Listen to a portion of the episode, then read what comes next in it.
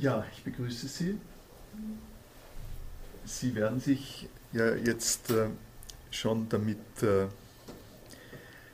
vertraut gemacht haben, äh, dass wir in der Lehrveranstaltung äh, nicht äh, direkt äh, den Text hernehmen und interpretieren, sondern ganz gehörige Kreise rund um die Vorhandenheit des Textes überhaupt ziehen. Der Grund, den ich nennen könnte, von der Basis her mal, also vom Design der beiden Lehrveranstaltungen in diesem Studienjahr, ist der, dass es mir wichtig ist, die Politik und die Technik mit hineinzubeziehen in die Diskussion von solchen zentralen Fragen auch in der Philosophie des 20. Jahrhunderts wie Wittgenstein und äh, den äh, Komplex äh, von äh, Big TypeScript. Ich habe äh, das letzte Mal die Debatte so weit geführt, äh, dass ich Ihnen hier die Druckvariante von Lookhart und Aue vorgeführt habe, die in etwa dem entspricht, was man im, äh, bis zum, was man eigentlich heute noch immer auch standardmäßig äh, als äh, Philologie, äh, avancierte Philologie betrachtet und was man äh, also mit Sicherheit bis äh, an das Ende des vergangenen Jahrhunderts als, als eigentlich ganz alternativlos betrachtet hat. Nun leben wir in einer Zeit der äh, digitalen vernetzten Kommunikation und äh, diese Tatsachen haben auch nicht Halt gemacht äh, vor der Wissenschaft und äh, ich habe schon angekündigt, äh, dass äh, dieser Kontrast eine starke Wirkung gerade in dem Bereich äh, der Wittgenstein-Philologie hat.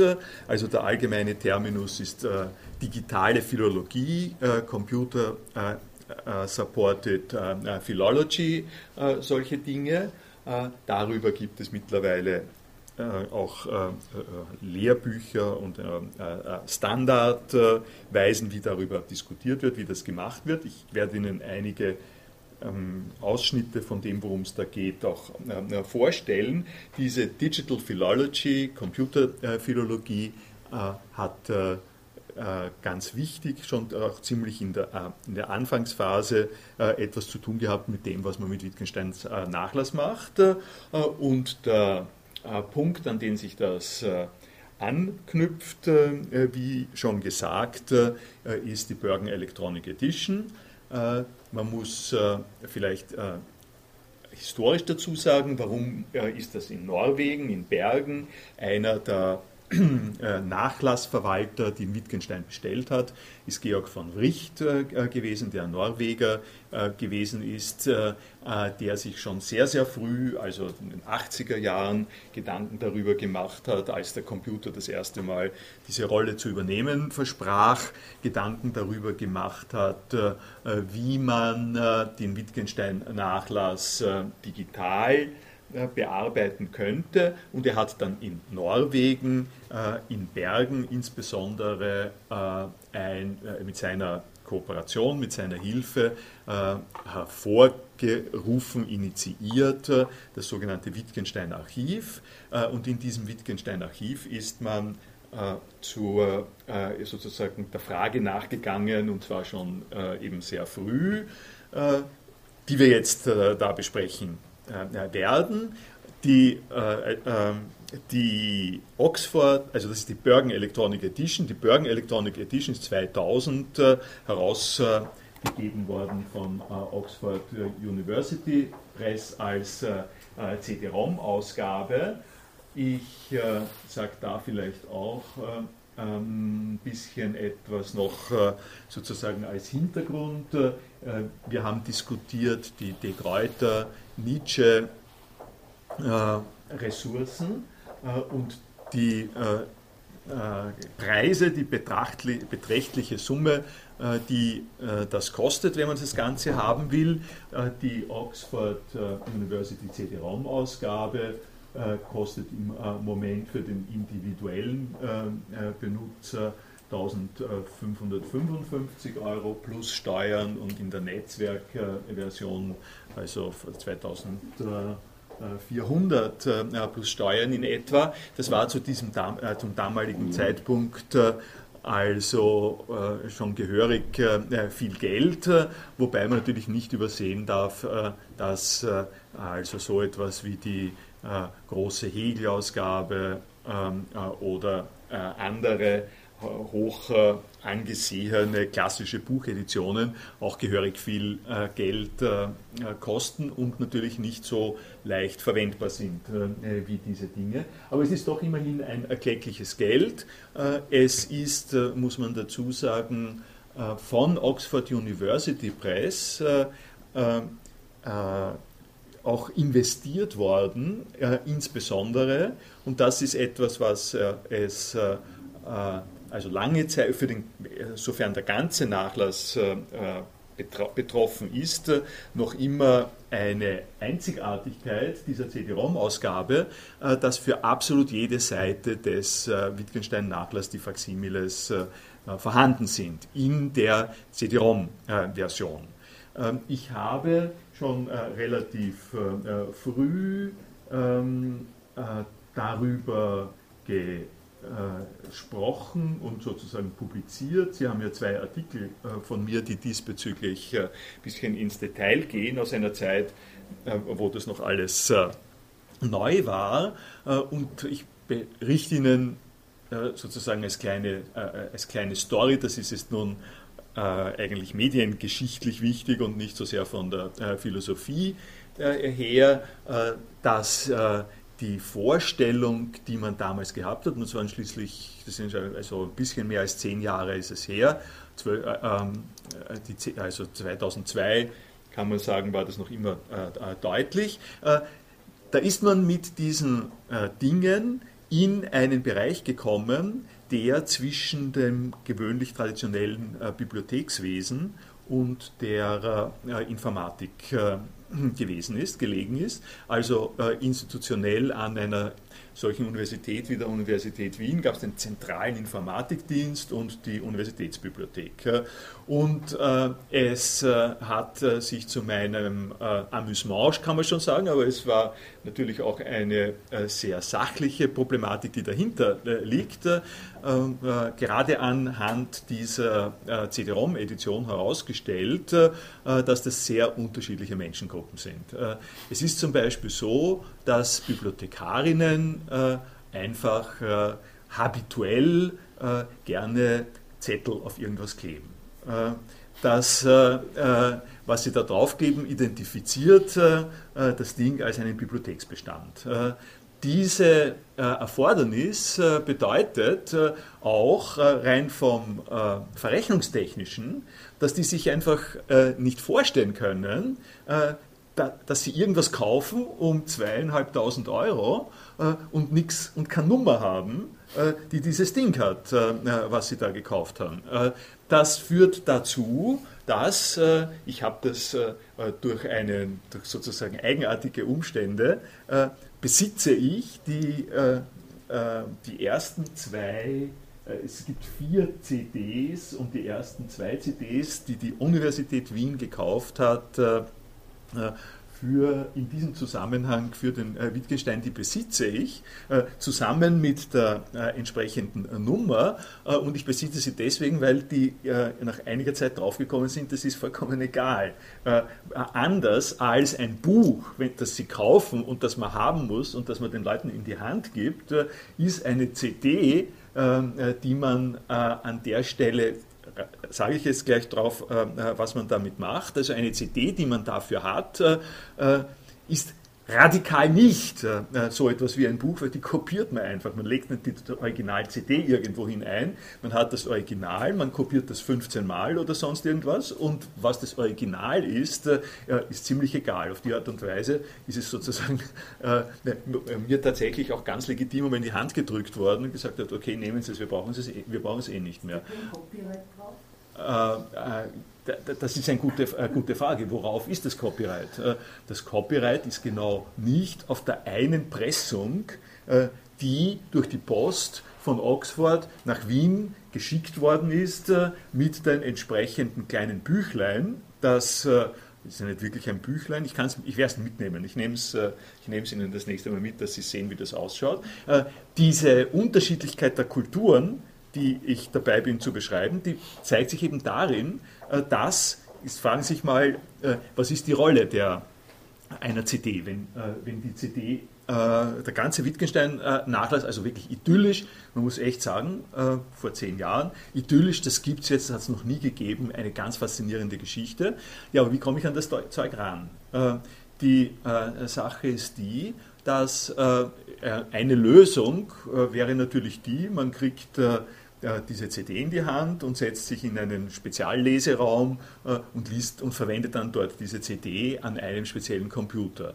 Das äh, ist äh, auch schon damals nicht als sehr erleuchtet gesehen worden, sondern was man gemacht hat in dieser Ausgangsphase, Aufbauphase, ist, dass die Universitätsbibliothek sich extra mit einigem Geld und einigen informatischen Ressourcen einen CD-ROM-Server zugelegt hat. Ist ein riesiger Turm, auf diesem Turm sind 40 CD-ROMs äh, ständig gelaufen, weil es gibt natürlich ähm, ab diesem Zeitpunkt nicht nur die Wittgenstein-Ausgabe, sondern es gibt auch die norwegischen Volksmärchen und es gibt das Women's äh, Writer Project aus New Orleans und es gibt die Musil ähm, Mann ohne Eigenschaften Gesamtausgabe. Die haben zu diesem Zeitpunkt hat, haben sich alle diese äh, Texteditionen langsam äh, organisiert und auf dem CD-ROM-Server äh, ist dieses Ding gelaufen mit einer nötigen Software. Da man,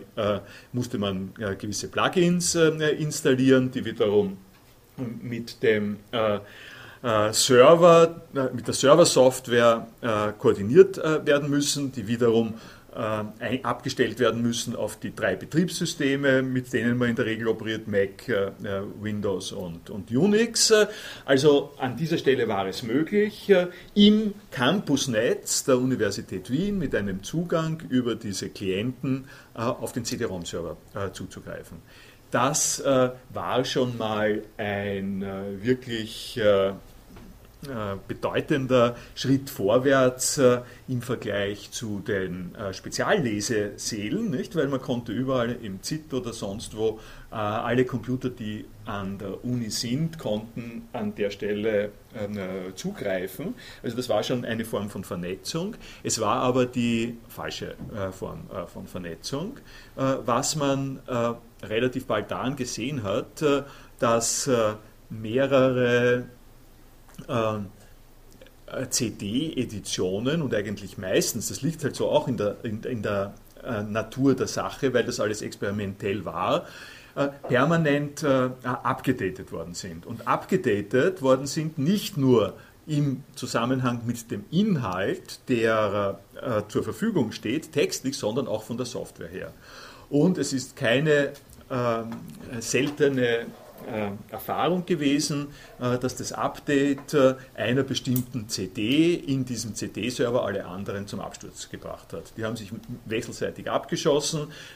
Die, das war eine never-ending Story der Konkurrenz der einzelnen Programme, die notwendig sind, um die jeweils separat aus gelegten äh, CDs äh, laufen zu lassen und kompatibel sein zu lassen auf irgendeine Art und Weise. Also das Ding ist immer wieder abgestürzt, äh, ähm, äh, muss man äh, berichten. Äh, und es hat auch im Zusammenhang mit den ein, also nicht nur der Kompatibilität, sondern auch im Zusammenhang mit einzelnen Projekten äh, gröbere Schwierigkeiten gegeben. Zum Beispiel hat diese äh, Bergen, die Oxford äh, Edition der Bergen Electronic äh, äh, CD, hat, das habe ich schon gesagt, hat operiert mit einem Closed Source ähm, äh, BiblioViews, das sozusagen ein Container ist, in den man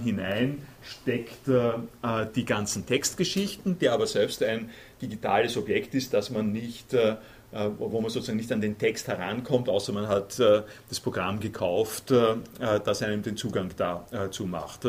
Schön und gut, dieses BiblioViews ist aber angewiesen gewesen für die Darstellung von Facsimiles auf einen äh, Windows-eigenen Grafikklienten, äh, der einfach die, ähm, äh, die, die TIFFs, was es waren, JPEGs oder nein, JPEGs sind es gewesen, der einfach die JPEGs darstellt.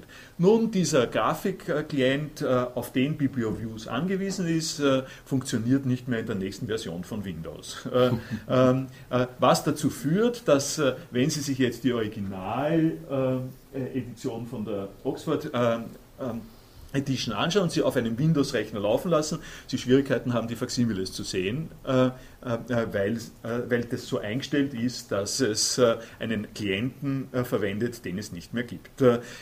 Das lässt sich umgehen, das kann man schon umgehen, aber Sie kriegen ein bisschen den Eindruck von dem Typus von Schwierigkeit, in den man sich an der Stelle hinein begibt. Und ich habe eine, gerade bei diesem Wittgenstein on the, on the Line, habe ich äh, noch ein bisschen weiter verfolgt und da bin ich jetzt wiederum bei der äh, Politik, habe ich ein bisschen weiter verfolgt äh, diese ganz besondere Situation, die darin besteht, dass wir uns in die Bibliothek setzen können, dort das Buch, Buch aufschlagen und nicht eine Firma haben, der wir dafür etwas zahlen müssen.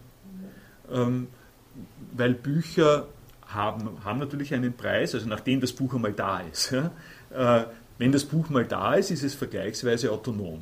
Ähm, wir brauchen äh, keine äh, Zusatztechnologie, um uns dieses Inhaltes zu bemächtigen, während wir die schönen Vorteile, die darin liegen, dass man netzmäßig an die Sache herankommt, äh, unter anderem mit dem Preis erkaufen, dass wir Betriebssysteme äh, dazu verwenden müssen.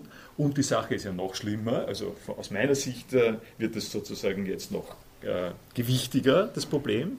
Und das Problem ist dadurch gewichtig, äh, dass man äh, sagen kann, okay, wir brauchen Betriebssysteme. Das lässt sich nicht vermeiden. Aber welche Betriebssysteme kommen denn da in Frage? Ich habe schon äh, die äh, Betriebssysteme genannt, die in Frage kommen und die haben einen wichtigen Unterschied. Äh, der, Unterschied ist der, dass es die gibt, die leicht gehen und nichts kosten und zu diesem damaligen Zeitpunkt zumindest die, die nicht leicht gehen, nein, die, die leicht gehen und was kosten und die, die nicht leicht gehen und nichts kosten. Das insbesondere Linux. Nicht? Ähm, dass also so etwas wie BiblioViews, das heißt, das Programm, das verwendet worden ist, um diese Inhalte einzusperren, dass dieses Programm nur unter Windows läuft, äh, ist natürlich ganz äh, notgedrungen, weil die ganze Unix-Philosophie und insbesondere die Open Source und Linux-Philosophie äh, geht davon aus, dass das nicht geht. Äh, dass das, äh, also die, diese informatische Grundvoraussetzung, dass äh, man betrachtet, dass man die Ressourcen zur Erschließung auch geisteswissenschaftlicher äh, Probleme äh, so anlegt, dass die nicht extra was kosten und einer Firma gehören und in der nächsten Version möglicherweise verschwinden, weil es sich nicht mehr auszahlt. Äh, diese ganze Einstellung ist in der Gegenstellung, ist sozusagen in Opposition dazu, dass man sagt, äh, wir gehen mal davon aus, dass Windows so verbreitet ist, wie es ist, äh, und auch Wissenschaftlerinnen brauchen das und wollen das und damit erhöht sich der, der, der Level, der Zugang, die Schwelle zu dem, was wir eigentlich haben wollen, dadurch, dass wir uns auf diese Betriebssysteme zum Beispiel konzentrieren müssen. Äh, ich erzähle Ihnen das, äh, weil das für den freien Forschungszugang äh, auch ein, ein, ein nicht unerheblicher Punkt ist. Der freie Forschungszugang über ein Windows-Netzwerk ist was anderes als der freie Forschungszugang ähm, zum Beispiel übers WWW. Das bringt mich gleich dazu, ähm, äh, den nächsten Schritt äh, äh, zu gehen. die Schwierigkeiten, die ich Ihnen jetzt beschrieben habe, sind nicht nur in Wien aufgetreten, sondern sind ganz einfach konzeptuell, dass man relativ rasch gesagt hat, in diesem Windows-betriebenen CD-ROM-Server-Netzwerk äh, gibt es Einschränkungen, die man so nicht haben will, die man äh, an den Grenzen wegkriegt, aber die man insbesondere insgesamt nicht haben will. Und äh, mittlerweile haben wir ja zu diesem Zeitpunkt dann immer stärker und immer stärker, wir haben ja das WWW. Äh, und äh, äh, das World Wide Web ist ein schönes Beispiel für eine Erfolgsstory der Forschung, also nicht nur der Forschungskommunikation, es hat ja begonnen als Forschungskommunikation, aber ist ein schönes Beispiel der internationalen Kommunikation abgesehen und abgetrennt von Betriebssystemen. Also Sie können mit dem Safari und Sie können mit dem Internet Explorer und Sie können mit Mozilla äh, äh, können Sie diese Inhalte ansprechen. Das ist alles nicht ganz so leicht und äh, Sie äh, werden sich äh, vielleicht erinnern, vielleicht schon gehört haben über solche Themen wie den sogenannten Browser War, wo das Folgende passiert ist. Das passt jetzt hier an der Stelle genau hinein, wo man ein Medium, das vom Design her darauf abgestellt ist, diese Einschränkungen und diese Besonderheiten diese technischen Besonderheiten zu überwinden, wo man dieses Medium versucht hat, äh, in den äh, Einflussbereich, in den Bannkreis der jeweiligen Betriebssysteme äh, wiederum reinzubringen, indem er zum Beispiel gesagt hat, wir haben 95 Prozent der Weltbevölkerung auf Windows. Die sind natürlich auch interessiert daran, ins WWW zu gehen, weil da findet man äh, sehr viele Dinge. Na gut, und was tun die, um ins WWW zu gehen? Äh, sie verwenden den Internet Explorer, weil der ist gratis dabei äh, in äh, unserem Betriebssystem. Wir haben also einen gigantischen äh, Vorsprung, das sind sozusagen im, im 200 Meter Lauf haben wir 75 Meter Vorsprung ähm, äh, schon einmal. Und was machen wir jetzt mit diesem gigantischen Vorsprung? wir äh, wir machen, wir, wir schreiben unseren Browser so, dass das extra angenehm und extra gut ist äh, und dass die Leute alle sagen, na, die können es doch und die anderen können es nicht. Äh, und weil die Leute, die den Inhalt anbieten, natürlich das Interesse an den 95 Prozent haben, haben, zwingen wir sie sozusagen, versuchen wir sie dazu zu zwingen, möglichst so zu schreiben, dass es möglichst im Internet Explorer gut ausschaut. Äh, äh, und, äh, auf, und so, so dass die Leute, die nicht mit Internet Explorer operieren, jede Menge von Schwierigkeiten haben, die Freude und, die, und der Spaß an der Sache geht, vergeht und sie verwenden eben das, was nach unserer Richtung ist. Das, ich habe da jetzt ein paar Beobachtungen oberflächlich gesagt. Ich, ich äh, ich, ich sage zu HTML äh, und dem, warum das äh, sozusagen da nicht reinpasst, sage ich dann jetzt gleich, gleich etwas noch. Diese Story geht so weiter, dass das tatsächlich der Punkt war, wo Netscape, was ein ähm, systemübergreifender Browser gewesen ist, in echte, also und einer der, wirklich der erste weit verbreitete ähm, WWW-Browser in einer Situation geschrieben, wo Windows noch nicht gecheckt hat, dass das Internet und insbesondere das WWW die Zukunft hat und darum sind die hinten nachgehangen. Der Netscape aber vertrieben worden ist, genau auf diese Art von Strategie.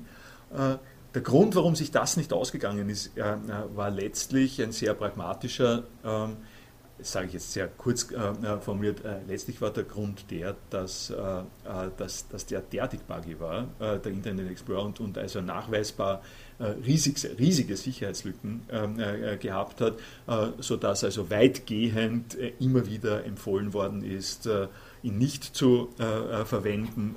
er immer kommt dazu, hängt auch noch zusammen mit der äh, Strategie von Microsoft am Anfang äh, nichts einzugestehen, also niemals zuzugeben, äh, dass wir irgendeinen Fehler gemacht haben und erst in drei Monaten ähm, irgendeinen Fix dazu, dazu zu machen, was ebenfalls mit der Hintergrundstrategie und der Konfliktsituation zwischen äh, einem Open Source Projekt, wo man sagt, wir arbeiten daran und wir verbessern das ständig, und einem Kaufprojekt, äh, wo man sagt, na, wenn es gekauft hast, dann da kann da kein Bug drinnen sein. Äh, äh, da gibt es nur Verbesserungen und die Verbesserungen kommen natürlich nicht jede Woche, sondern die Verbesserungen kommen in einem extra Paket. Manche von den Paketen sind äh, gratis, aber manche zahlst du dann äh, auch. Also dieses ganze Geschäftsmodell hat sich da sehr gerecht und, führt, und hat sozusagen dazu geführt, dann in der nächsten Stufe wiederum, äh, äh, dass sowas wie Firefox, äh, was wir jetzt hier verwenden, aber auch eine Reihe anderer Browser wieder Prominenz gewonnen haben. Dieser ganze Exkurs war jetzt dazu da, auch einzuleiten, die Umstellung im Zusammenhang mit dem Wittgenstein-Nachlass, dass man nämlich gesagt hat, eigentlich gehört das ans Web. Äh, das gehört äh, nicht auf eine CD-Server. Lösung äh, in einer einzelnen Institution, sondern es gehört ans Web.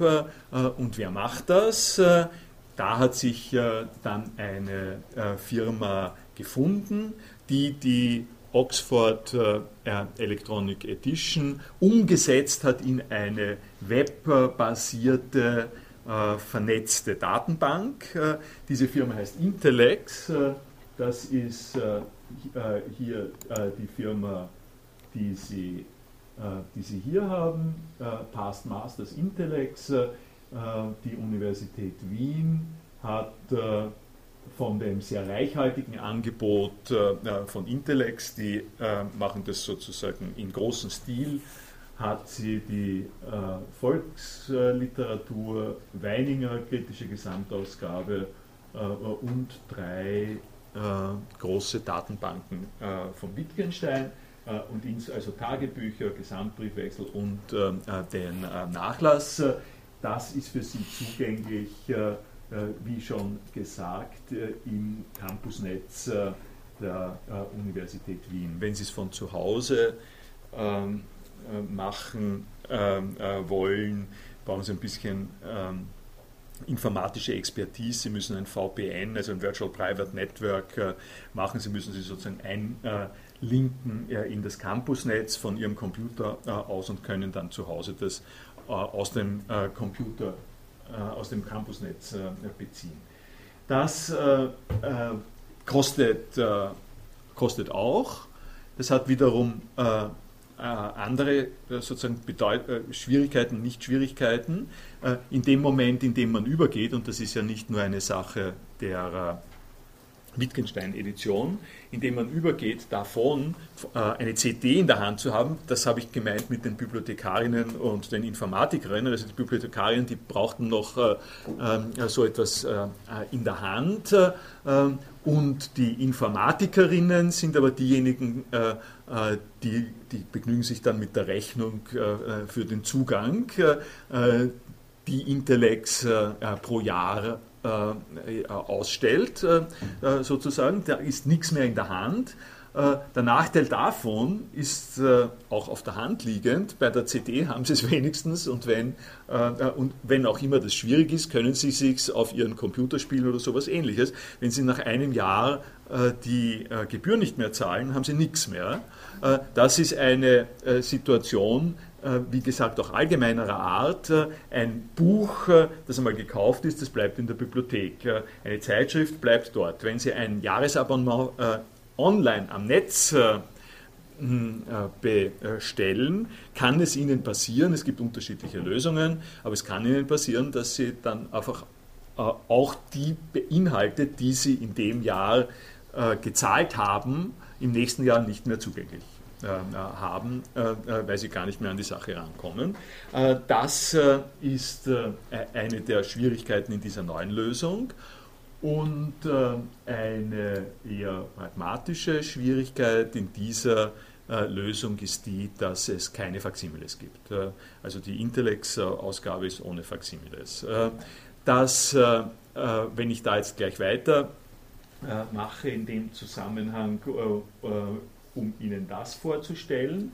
Äh, das wird äh, zu einem Teil aufgehoben für die Wittgenstein-Gesamtausgabe, äh, für den Wittgenstein-Nachlass, dadurch, dass die Nachlassverwalter sich einverstanden erklärt haben, Teile des Wittgenstein-Nachlasses über das äh, Bergen-Wittgenstein-Archiv äh, freizugeben, inklusive der äh, Faximiles. Äh, und da kommen wir jetzt äh, in den Bereich, äh, wo sozusagen in den letzten zehn Jahren etwas passiert ist.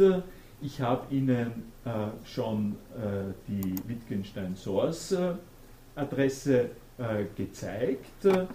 Hier als Teil eines äh, Projektes äh, zur Aufschlüsselung äh, philosophischer Quelltexte findet sich ähm, ein, ein Textbestand, der ähm, aus dem Umfeld des Big TypeScripts genommen ist. Mhm die Zugänglichkeit will ich da besser nicht testen. Die ist, das habe ich irgendwie so gefürchtet, das ist nicht immer ganz verlässlich. Was verlässlich, was ver verlässlicher ist, allerdings nicht so schön aufgearbeitet, ähm, äh, ist äh, der Hyper-Wittgenstein ähm, äh, von äh, Bergen wenn Sie äh, mit ein bisschen Geduld und zur richtigen Tageszeit die, äh, den Philosophus Wittgenstein anschauen, funktioniert nicht immer. Es ist leider buggy, aber im Prinzip haben Sie dort die Faximiles hinein integriert in die Darstellung des gesamten Komplexes. Was Sie hier in Bergen besser äh, und verlässlicher haben, wenn auch nicht äh, so schön aufbereitet, sind äh, jetzt unterschiedliche Umgangsweisen mit den hier zugrunde liegenden Texten. Sie sehen hier, was freigeschaltet worden ist. Das, was uns interessiert, ist dieses TypeScript 213, das ist das Big TypeScript. Aber Sie haben hier auch 100 212 äh, zum Beispiel, 212, was die Zettelsammlung ist, äh, ähm, äh, die Wittgenstein angefertigt hat, um das dann zu machen. Und Sie haben jetzt hier für alle diese Medien unterschiedliche Darstellungsformen. Hier haben Sie die Faximiles. Die Faximiles Sie können sich dann anschauen, sind, die poppen nicht so schön auf, äh, äh, leider äh, wie im, äh, in der Philosource, sondern sie haben einfach JPEG-Feistereien, die können Sie einfach alle aufrufen, können Sie runterladen, können damit arbeiten, aber es ist keine äh, sozusagen bequem, bequem intuitive Web-Oberfläche, mit der Sie das bearbeiten können. und Sie haben äh, äh, Sie, Sie, haben, das sind sozusagen die Faximiles. Sie haben hier äh, Transkription. Die Transkription ist das, worüber ich äh, jetzt dann in der weiteren Folge äh, sprechen werde. Äh, die Transkription ist der Prozess, was auf den Faximiles drauf ist, mit Hilfe bestimmter digitaler Erfassungsmöglichkeiten, kurz gesagt Markup Languages, in eine Version zu bringen, die man unabhängig vom Betriebssystem und unabhängig von dem Medium insgesamt transformieren kann in ähm, in, in, neue, in alle möglichen neuen äh, äh, technischen äh, Zusammenhänge. Bleibt jetzt kurz, ich rede dann äh, äh gleich darüber. Äh, also der Anspruch zwischen Faximile und Transkription ist, dass Sie die Eigenheiten des Faximiles alle logisch strukturell erfassen, damit Sie wissen, nicht wie es ausschaut, sondern was da von der Differenzierung alles drinnen ist äh, und wenn Sie das gemacht haben, wenn Sie sozusagen eine, eine komplette logische Beschreibung dessen, was in dem Faximile drinnen ist, äh, gemacht haben, dann können Sie äh, die sogenannte diplomatische und die normalisierte und die Nurtext-Präsentation wählen. Und das heißt, es, Sie legen dann Filter drüber, also Sie haben einen, eine logische Wiedergabe der gesamten Komplexität dieses Originals und dann legen sie darüber Filter und sagen, äh, so viel will ich gar nicht wissen. Äh, ich will äh, zum Beispiel nur wissen, was ist am Ende rausgekommen. Ich will äh, nur wissen, was, äh, äh, was bleibt übrig, nachdem, nachdem, ich alles weggenommen habe, was der Wittgenstein sowieso durchgestrichen hat. Ja? zum Beispiel, das ist dann die normalisierte Präsentation. Oder aber, Sie sind ein bisschen neugieriger und wollen zum Beispiel wissen, äh, zwischen welchen Optionen hat er denn geschwankt? Äh, was war denn da die Vorstufe? Das findet sich auch natürlich in, äh, auf dem Faximile und in der Transkription und das kriegen Sie dann in der diplomatischen Version. Also hier haben Sie für die Bergen Electronic Edition und das Big TypeScript haben Sie hier äh, die gesamte äh, physische Grundlage. Und was wir machen werden, weiterer Folge dieser Vorlesung, wir bauen auf dem auf. Äh, ich habe ja auch schon ähm, ja, immer wieder äh, darauf zum Beispiel äh, zurückgegriffen. Und äh, jetzt komme ich zu den angekündigten sozusagen Extra-Kick vom vergangenen Mal und, äh, werde, und kann das jetzt auch äh, noch zusammenbringen mit dem, was ich vorher gesagt habe äh, über das WWW als eine Möglichkeit der Kommunikation äh, dies, jenseits oder diesseits, wie Sie wollen, äh, von äh, proprietären Vernetzungsformen.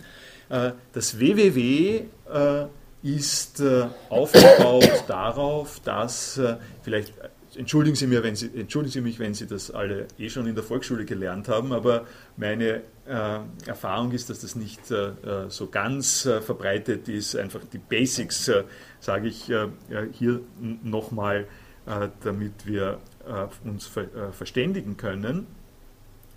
das WWW ist darauf aufgebaut, dass es ein Internetprotokoll gibt. Äh, dieses Internetprotokoll nennt sich äh, Hypertext Markup Language. Und dieses Internetprotokoll äh, schreibt vor, wie man multi, also Daten jeder Art, multimediale Daten, wie man die über das, über das also mit Hilfe des Internetprotokolls äh, mit, mit Hilfe der, äh, einer, eines bestimmten Typus von elektronischer Vernetz, äh, Vernetzung, äh, wie, wie man diese Daten so kennzeichnet, äh, dass äh, egal wo man sich von der Betriebssystemumgebung her befindet, diese Daten aufrufen und verarbeiten kann.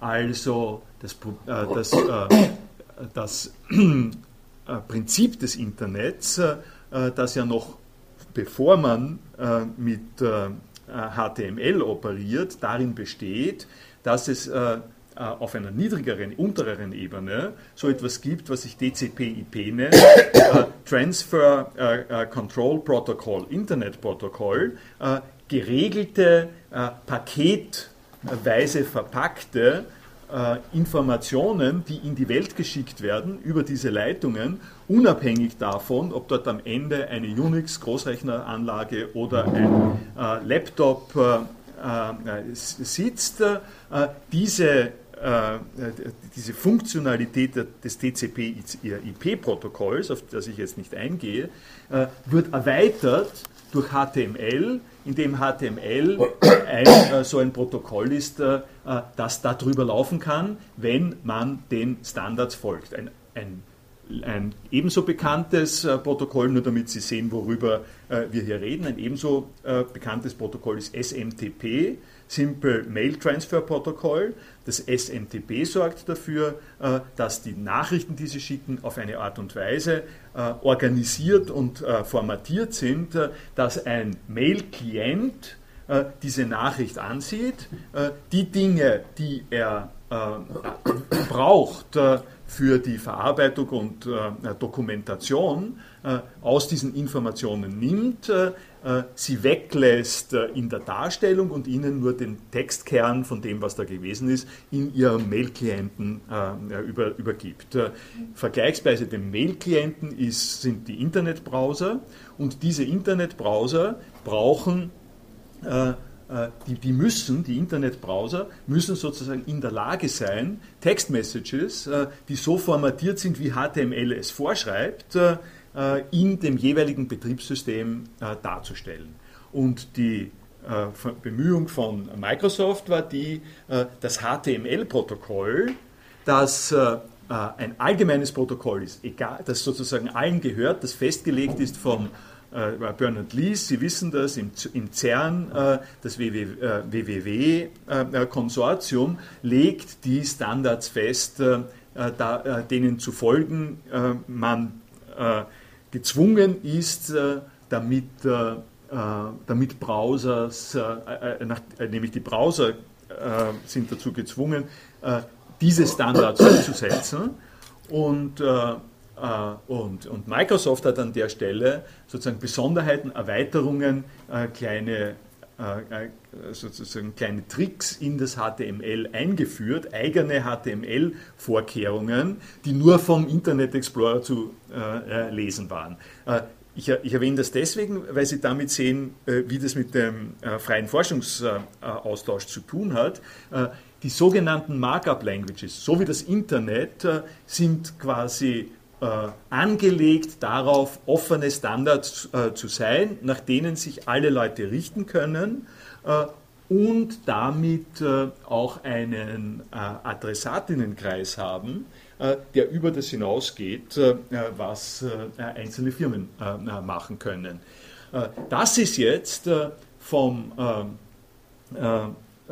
sozusagen von der, von der Idee her, ist das der, der Unterschied, das ist sozusagen der Unterschied dazwischen, dass Sie eine Beschreibung des Inhalts haben, die eine logische Beschreibung ist. Äh, also zum, ich habe das schon äh, auch ange, äh, angedeutet, zum Beispiel eine Überschrift oder eine Tabelle, eine Tabellenstruktur, eine Überschriftsstruktur ähm, oder eine ähm, Multimedia-Verlinkung oder sowas ähnliches.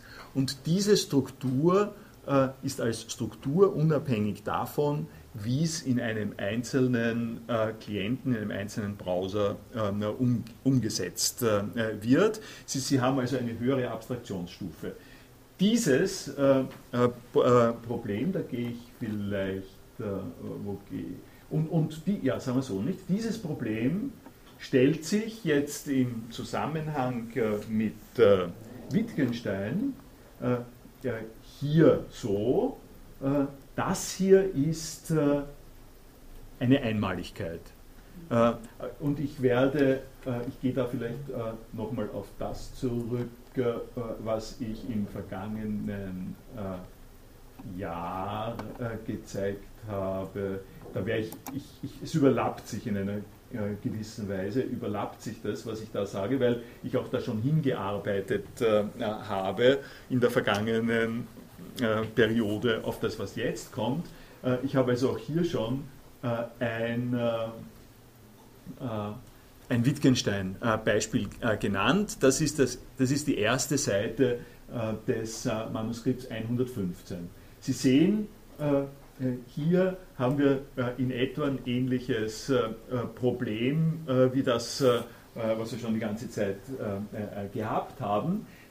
Da passiert sehr viel auf dieser, auf dieser Seite und die Frage ist jetzt, Sie können trainiert, nicht? trainiert auf Textverständnis in unserer Kultur, können Sie sehr leicht erkennen, ähm, Basisaktionen, die da stattgefunden haben und wie man damit umgeht. Also das ist zum Beispiel das Datum, das ist eine, äh, eine Seitenzahl, äh, das ist eine Skizze, das äh, ist durchgestrichen, das ist durchgestrichen im Durchgestrichenen. Ja? Das sind alles Dinge, die äh, Sie ganz locker äh, erkennen. Man, man sollte sich noch äh, sozusagen klar machen, ja? weil äh, jemand, der Schwierigkeiten zum Beispiel mit der deutschen Sprache hat oder äh, Schwierigkeiten mit einer Schrift hat, äh, könnte sitzen und endlos rätseln darüber, was das für ein Buchstabe ist. Ja? Ähm, das ist von der visualen, von der ersten Annäherung ans Visuelle ist das noch nicht ganz, ist das einfach nicht klar. Äh, und die Frage, die sich jetzt ergibt, und um das wird sich einfach vieles äh, äh, drehen, ist diese Art von Einmaligkeit. Das ist eine Art von Einmaligkeit, die beschreibbar ist als quasi wertvolles Ergebnis dessen, was ein wichtiger Philosoph gesagt hat.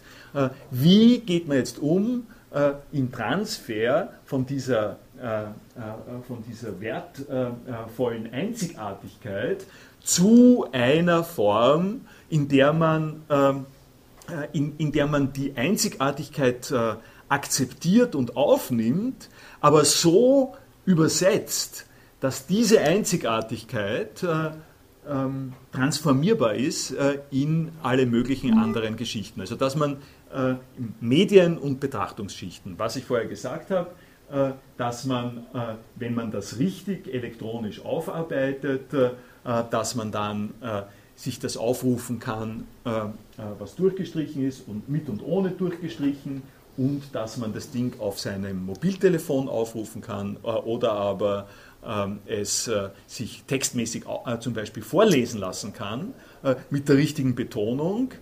Das sind die neuen Möglichkeiten, die man heutzutage hat und vor der man sozusagen steht. Das, was ich auf der rechten äh, Seite äh, äh, sozusagen gesehen, hingetan habe, ist ein kleines Erinnerungsstück auch noch über den Typus des Problems, mit dem wir da arbeiten. Auf der einen Seite kann man sagen, der inhaltliche Effekt von dem, was da zu sehen ist, bezieht sich einfach, man kann das, äh, äh, man kann das sozusagen ähm, zusammenfassen. Man, man, kann, äh, man, man könnte zusammenfassen, man könnte die Neins äh, da einfach zählen und könnte sagen, es sind, was weiß ich, 175 äh, Neins. Ja? Äh, ist 175 Neins ist die Aussage von dem. 175 Mal Nein gesagt. Ja? Ja? Und dass man einfach akzeptiert, dass es durchgestrichen hat, das geht nicht. Einfach zu sagen, er wollte scheinbar nicht, dass das. Äh, äh, es ist so, äh, wenn Sie sich. Natürlich geht das. Man kann akzeptieren, dass es durchgestrichen hat, man lässt es weg und äh, richtet sich nach dem, äh, was, er, äh, was, er, was er sozusagen übrig gelassen hat. ich habe das letzte Mal etwas von der philosophischen Grammatik gesagt. Die philosophische Grammatik vom Rasch Ries fängt so an, dass er genau diesem Prinzip folgt, dass er sagt, okay, der Wittgenstein hat sich hier die Unterlagen genommen, dann hat er massiv durchgestrichen und umgestellt und wir akzeptieren das und lassen den Rest weg und äh, zeigen äh, äh das Endresultat. Äh, das ist, äh, das ist eine Möglichkeit, ich glaube, es ist auch eine legitime Möglichkeit, wenn man es dazu sagt. Der Rasch Ries hat die Schwierigkeit, dass er das nicht so ganz klar gemacht hat, was er da tut. Aber das ist genau eine der Möglichkeiten, wie man es machen kann. es gibt einen Einwand dagegen. Es gibt einen Einwand und der eine Einwand ist, dass nach der Logik der Wittgensteinischen Arbeiten der Wittgenstein nie mit irgendwas zufrieden war was er gemacht hat. Und es ist, wenn man nach der Logik geht, was er da was wir sozusagen haben, ja, ist es ein purer Zufall, dass er das, was er stehen gelassen hat, äh, äh, nicht wieder weggestrichen hat. Also mit ziemlicher Garantie, das kann man nach, man kann sozusagen nachweisen. Äh, sie, sie, äh, ich, ich, ich zeige es Ihnen dann auch beim Big TypeScript. Mit ziemlicher Garantie, kaum hatte er etwas unter den Händen, äh, hat er schon begonnen, es wieder durchzustreichen. Äh, und das, und an der Stelle dreht sich das Problem ein bisschen um. Das Problem wird dann nämlich nicht was äh, ist äh, am Ende äh,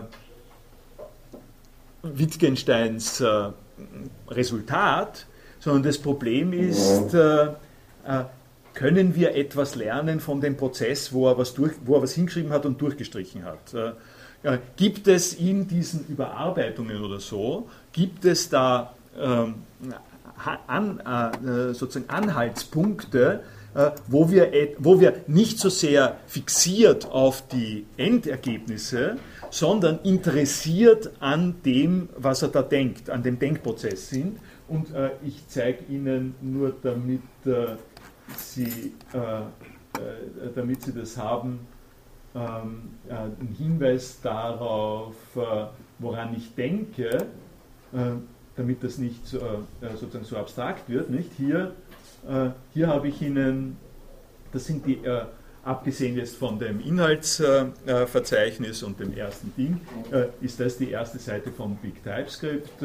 Das ist die zweite Seite, dritte Seite, vierte Seite. Das ist die erste Unterabteilung von Big TypeScript. Sie sehen, Sie sehen schon, was er, damit, was er damit gemacht hat. Und bitte vergessen Sie nicht, darum geht es jetzt gerade, vergessen Sie nicht, äh, das, was Sie da getippt sehen, ist schon das Ergebnis von vier Arbeitsprozessen. Ja? Äh, und kaum hat er das Ergebnis dieser vier Arbeitsprozesse, schreibt das dann weiter. Hier Seite 7. Ja? Ähm, äh, prüfen, überlegen, weg. Äh, äh, Seite 11. Seite 172. Das heißt, er ist sofort immer dabei, das weiter zu transferieren. Und was meine hier, hier sehen Sie zum Beispiel ziemlich gut, äh, den Typus von Problem, äh, um äh, den es sich hier handelt.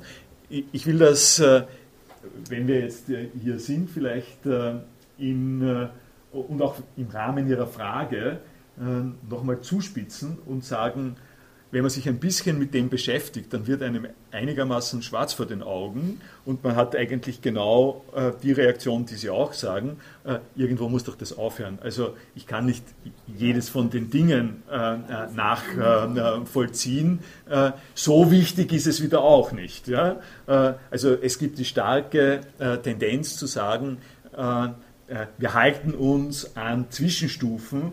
Diese Zwischenstufen sind philosophisch hochinteressant. Ich, ich enthalte sie Ihnen ja alle vor jetzt noch, ja, aber ich verspreche Ihnen, ich, äh, ich, komme, äh, ich komme darauf, ich mache es nur spannend. Äh, die äh, kommt darauf an, spannend ist immer eine Frage der, äh, der Perspektive. Äh, also für, ein, für eine Straight-Philosophin ist das vielleicht langweilig, was ich sage, aber aus meiner Sicht ist es mir auch wichtig, Ihnen das zu sagen. Aber, aber worum es hier geht, sagen wir mal so, nicht? Äh, eine, eine Locke von Mozart. Ja?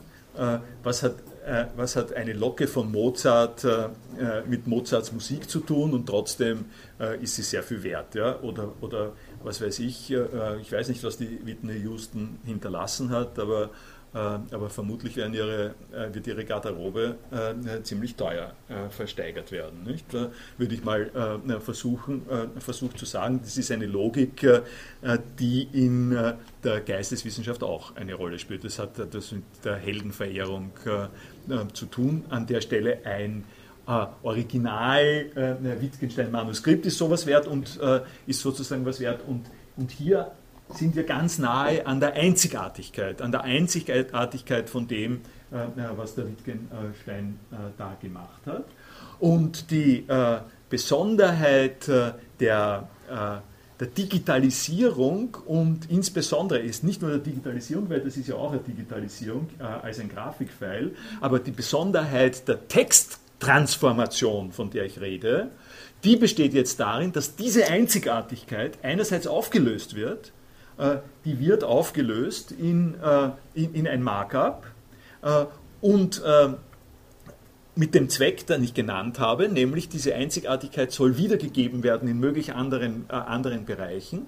Die wird aufgelöst, die Einzigartigkeit, und andererseits ist aber äh, eine äh, natürlich äh, äh, bleibt es noch immer sehr spezifisch. Es soll in der Auflösung der Einzigartigkeit von der Struktur her äh, das Einzigartige doch abgebildet werden. Und dieses ja, ist der bin ich in meiner Darstellung äh, allerdings in zwei Richtungen. Warum ich das hier, ich komme gleich auf das Abgebildete, warum ich hierher gekommen bin, äh, hat einen anderen Zweck, äh, weil äh, ich Sie darauf aufmerksam äh, machen wollte, den Punkt, der mir interessant ist und den ich in den Vorlesungen dann in weiterer Folge äh, genauer besprechen wer werde, ist nicht so sehr, was hat er alles durchgestrichen ähm, über die einzelnen Sachen, sondern ist der folgende äh, Prozess, wenn Sie hier, äh, wenn Sie also hier dieses eine Beginn äh, Clip äh, haben, das 1.1 Clip äh, vom äh, Typoscript, dann lässt sich verfolgen, ich habe Ihnen das eh schon kurz angesprochen, dann lässt sich verfolgen über die einzelnen Stufen, wo das eingebettet gewesen ist. Und äh, äh, kann man etwa, denn etwas anderes als einen Satz verstehen, hier, hier, hier. Ja? Das findet sich in all diesen Stufen. Und dort findet sich in unterschiedlicher Positionierung, ganz anderer, anderer Positionierung. Das heißt, der Wittgenstein äh, äh, bastelt ständig am Aufbau dessen, wie er die Gedanken organisiert.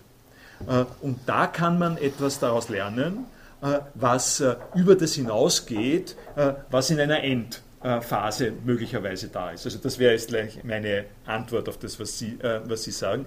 Äh, äh, einer der Gründe, warum man sich nicht damit zufrieden geben soll, was er dann am Ende sozusagen weggestrichen hat, ist, weil es interessant ist, wo er das alles äh, wo das jeweils anders hingestellt hat, würde ich sagen, wo er es weggenommen hat und wo er es hingestellt hat. und da möchte ich, da möchte ich Ihnen also dann Beispiele dafür sagen, ähm, warum das so ist. Was ich aber, äh, aber hier äh, jetzt äh, sozusagen speziell äh, verfolgen möchte, und das, äh, dabei bin ich jetzt hier, äh, nehmen wir das so, da will ich Ihnen jetzt doch als Beispiel, sagen wir, zeigen, wie schaut es jetzt konkret aus, wenn die Einzigartigkeit äh, dieses Clips hier in eine allgemein logisch aufgebaute Sprache umgesetzt wird, äh, was nichts anderes heißt als, wir brauchen eine Beschreibung, die, in der alles das drinnen steht, was da an Struktur passiert mhm. und die, das, die uns gestattet, das alles zu erfassen. Äh, was wir nicht, was wir zwar grafisch komplett locker machen können, äh, was wir aber, wenn wir es äh, digitalisieren, auf eine andere Basis stellen müssen. Behalten sich das, behalten das, kann man denn etwas anderes als einen Satz verstehen? Und das hier, was ich Ihnen sozusagen hier, hier zeige, ist die äh, Transkription. Das ist das Beispiel der Transkription dieses Satzes in der Bergen Electronic Edition. Äh, und äh, äh, worum es da geht. Sie brauchen, nicht, Sie brauchen sozusagen nicht die, die, die, die, allen grausamen Einzelheiten äh, zu kennen, nur damit sie aber sich äh, in etwa orientieren können, äh, nehmen, nehmen Sie mit, kann man denn etwas anderes? Also da, da am Anfang sehen Sie, es ist irgendwie verständlich, das ist die äh, das ist eine Metainformation, äh, handelt sich um, äh, die Nummer ist das Transkript 213, das ist die Seite, das Datum, da gibt es noch zusätzliche andere Informationen. Hier haben Sie jetzt, hier sehen Sie jetzt, was da in, in Wirklichkeit passiert, also was da in Wirklichkeit, die, die Schritte, die unternommen werden, um das umzusetzen. Es, äh, also wichtig, das fällt ja sowieso ins Auge, sind diese eckigen Klammern. Alles, was in eckigen Klammern steht, sind Markups, Beschreibungen, die Metainformation zu dem enthalten, was als Text wiedergegeben wird. S heißt äh, ist Sentence. S ist für Sentence. Sie brauchen, um das wirklich lesen äh, zu können, äh, brauchen Sie natürlich ein Verzeichnis davon, was diese Tags da bedeuten. Und es ist Ihnen klar, denke ich, dass dieses S hier, das ist die ganze Pointe von Markup Languages, ne? dieses S hier ist ein anderes als dieses S hier. In, in dem Maße, in dem ASCII-Code vorkommt innerhalb von eckigen Klammern, gibt es äh, ist dieser ASCII-Code dazu da, äh, Informationen zu transportieren, die anders ausgelegt sind als äh, diese Informationen hier, die den Text sind. Also hier wird gesagt, das hier ist ein, ist ein Satz und, und, ich, und diese, diese Basis, das ist sozusagen das ein Element hier, diese Elemente sind dadurch gekennzeichnet, dass sie äh, von sogenannten äh, Tags, äh, also Kennzeichnungen, umgeben werden, die in eckigen Klammern umgesetzt werden